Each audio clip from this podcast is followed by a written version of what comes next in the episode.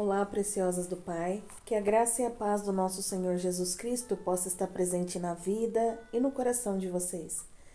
Eu me chamo Simone Soares e estamos fazendo a leitura do livro Eu e Minha Boca Grande. A sua resposta está bem debaixo do seu nariz, de Joyce Meyer. Capítulo número 9. O jejum inclui a língua. Eis que jejuas para contendas e rixas e para ferir descompunho iníquo, jejuando assim como hoje, não se fará ouvir a vossa voz no alto. Isaías, capítulo 58, versículo 4. Isaías 58 é uma porção poderosa da palavra que nos ensina o que Deus considera o verdadeiro jejum. Sugiro que você leia o capítulo inteiro nesse ponto, antes de continuar a leitura. Seria este o jejum que escolhi? Que os homens um dia aflinja sua alma, incline a sua cabeça como o junco e estenda debaixo de si panos de casaco e cinza? Chamarias tu a isto jejum e dia aceitável do Senhor? A cena que encontramos aqui é uma troca entre os israelitas e o seu Deus. O povo estava jejuando e sentia que Deus nem notava. Ele disse que estava jejuando com motivações erradas e que havia coisas que precisavam ser tratadas.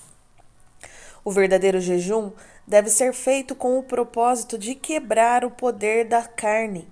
Deve ser um tempo de oração especial, no qual o povo busca a Deus de maneira mais intensa para alcançar vitória para si mesmo e para os outros.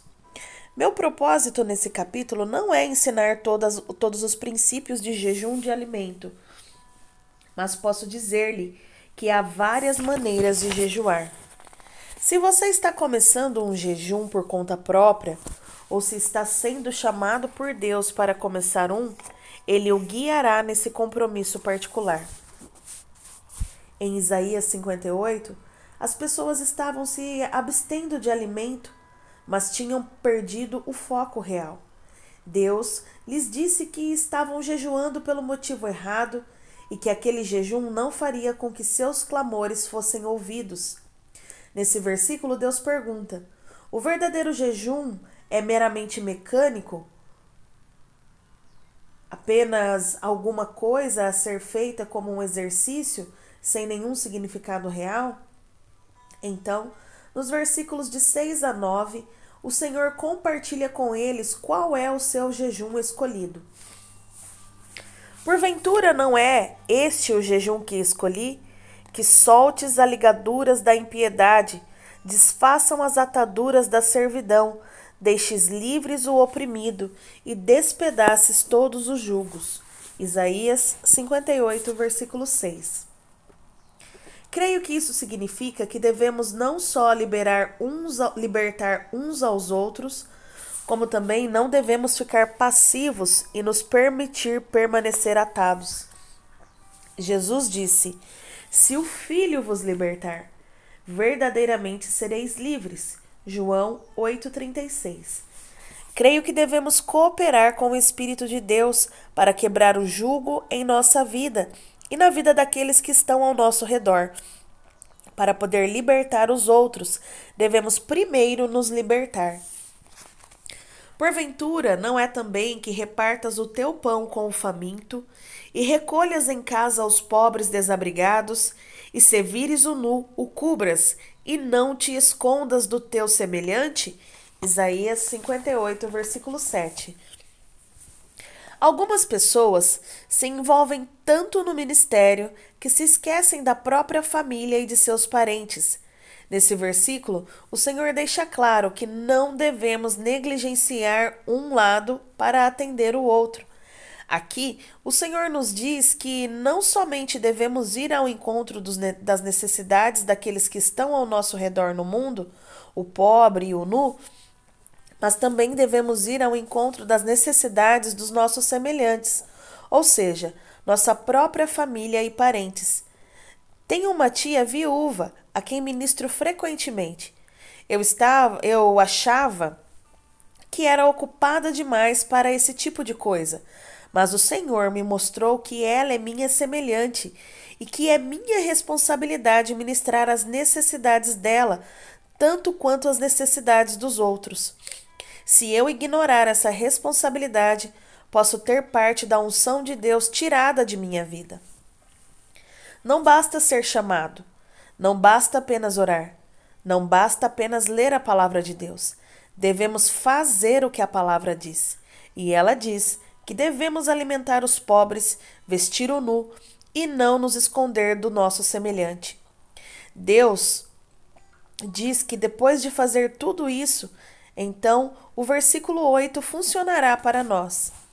O versículo 8 diz assim: Então romperá a tua luz como a alva, a tua cura brotará sem detença, a tua justiça irá adiante de ti, e a glória do Senhor será a tua retaguarda.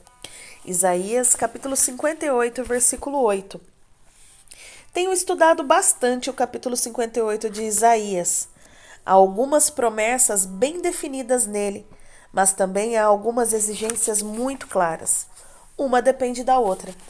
Agradeço a Deus por sua presença. Sou grata por não ter te de tentar fazer tudo sozinha. Sou grata por ele me dar a graça para cumprir o que for que ele me peça para fazer. Dessa forma, Deus recebe o crédito e a glória, não eu. Isso não significa que eu não tenha nada para fazer, que possa apenas me sentar numa cadeira e esperar que o Senhor faça tudo. Não, eu tenho que cooperar com a graça de Deus. E você também. Neste capítulo, há muitas promessas de paz e prosperidade para nós, como povo de Deus, mas elas dependem do cumprimento de certas coisas, como vemos nesse versículo. Então clamarás, e o Senhor te responderá. Gritarás por socorro, e ele dirá: Eis-me aqui. Se tirares do meio de ti o jugo, o dedo que ameaça e o falar injurioso. Se nossas orações não estão sendo ouvidas, pode ser que não estejamos fazendo o que Deus nos disse claramente para fazer. E uma delas é tirar do meio de nós o julgo e o dedo de ameaça. Isso é julgamento. Quando você e eu pararmos de julgar uns aos outros, as coisas começarão a melhorar em nossa vida. Também devemos parar de falar falso, áspera, injusta e malignamente. A versão King James desse versículo traduz esta última frase como falar coisas vãs. O que é falar em vão? É a conversa inútil e sem sentido. Se não tiver cuidado, posso ser culpado de coisas vãs. Posso começar a falar e não parar mais. Às vezes, em minha vida pessoal e em meu ministério, falo desde a hora em que me levanto até a hora que vou dormir. Há momentos em que já falei tanto que fico enjoada e a cabeça fica quente. Fico mental e fisicamente confusa e exausta. Sabe o que o Senhor me disse sobre isso? Ele disse: a razão de estar tão cansada o tempo todo é porque você fala demais. Então, fiz o que esse versículo diz e aprendi a, aprendi a controlar a minha fala. Como ministra do Evangelho, fui chamada para o serviço de Sua Majestade, o Rei, como embaixadora real, segundo Coríntios capítulo 5, versículo 20, as pessoas exigem e esperam que eu exerça um controle cuidadoso sobre minhas palavras. O mesmo é verdade para você e para todos os que servem o Senhor. Se abrires a tua alma ao faminto e fartares a alma aflita, então a tua luz nascerá nas trevas e a tua escuridão será como meio-dia. O Senhor te guiará continuamente fartará a tua alma até em lugares áridos e fortificará os teus ossos. Será como um jardim regado e como um manancial cujas águas jamais faltam. Os teus filhos edificarão as antigas ruínas, levantarás os fundamentos de muitas gerações e serás chamado reparador de brechas e restaurador de veredas, para que o país se torne habitável. Isaías, capítulo 58, versículos de 10 a 12. Que promessas maravilhosas! Quando é que você e eu podemos esperar que todas essas bênçãos do Senhor venham sobre nós e nos cubram? Quando pararmos de julgar uns aos outros e abandonarmos toda forma de expressão inútil, falsa, áspera, injusta e má. Devemos parar de esperar que Deus derrame suas bênçãos sobre nós, enquanto derramamos maldições sobre os outros. Se desviares o pé de profanar o sábado e de cuidar dos, seus, dos teus próprios interesses no meu dia santo, se chamares ao sábado deleitoso e santo dia do Senhor, digno de honra, o honrares, não seguindo os teus caminhos, não pretendendo fazer a tua própria vontade, nem falando palavras vãs. Então te deleitarás no Senhor. Eu te farei cavalgar sobre os altos da terra e te sustentarei com a herança de, com a herança de Jacó teu pai, porque a boca do Senhor o disse. Isaías capítulo 58, versículos 13 e 14.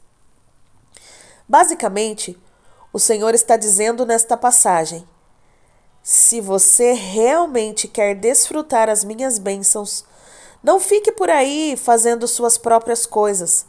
Ao contrário, descubra o que eu quero que você faça e então faça. Não busque o seu próprio prazer, mas busque em primeiro lugar a minha vontade. Não fale suas próprias palavras vãs, mas fale minhas palavras poderosas, porque elas não voltarão vazias, nem produzirão nem sem produzir nenhum efeito. Isaías capítulo 55, verso, versículo 11. Se realmente queremos as bênçãos do Senhor, não podemos continuar dizendo o que queremos a qualquer hora que quisermos temos de usar a língua para bendizer a Deus, aos outros e a nós mesmos. Temos de levar as bênçãos de Deus à nossa igreja, à nossa casa, ao nosso trabalho, à nossa sociedade. Precisamos tanto pregar às pessoas quanto viver dignamente diante delas. Não devemos exalar mau cheiro, mas exalar um aroma suave e agradável aos outros e a Deus. O Senhor me disse: Não cheire mal, exale o bom perfume, exale o fruto do Espírito, que é bondade, benignidade, amor, alegria, paz e todos os outros frutos. Enquanto vivemos, há um aroma que exala de nós. Embora não sintamos o cheiro, o Senhor sente. Ele tem um nariz muito sensível. Quando oro, não quero que minhas orações exalem mau cheiro nas narinas do Senhor, por causa das palavras que tenho pronunciado fora do meu momento de oração. A Bíblia diz que Deus conhece cada palavra que ainda não foi pronunciada por nossos lábios. Ainda a palavra não me chegou à língua, e tu, Senhor, já a conheces toda. Salmos 139, verso 4. Ele sabe não somente o que dissemos ontem e o que estamos dizendo hoje, mas também o que vamos dizer amanhã. Até mesmo o que estamos pensando. É por isso que nossas orações precisam ser a do salmista.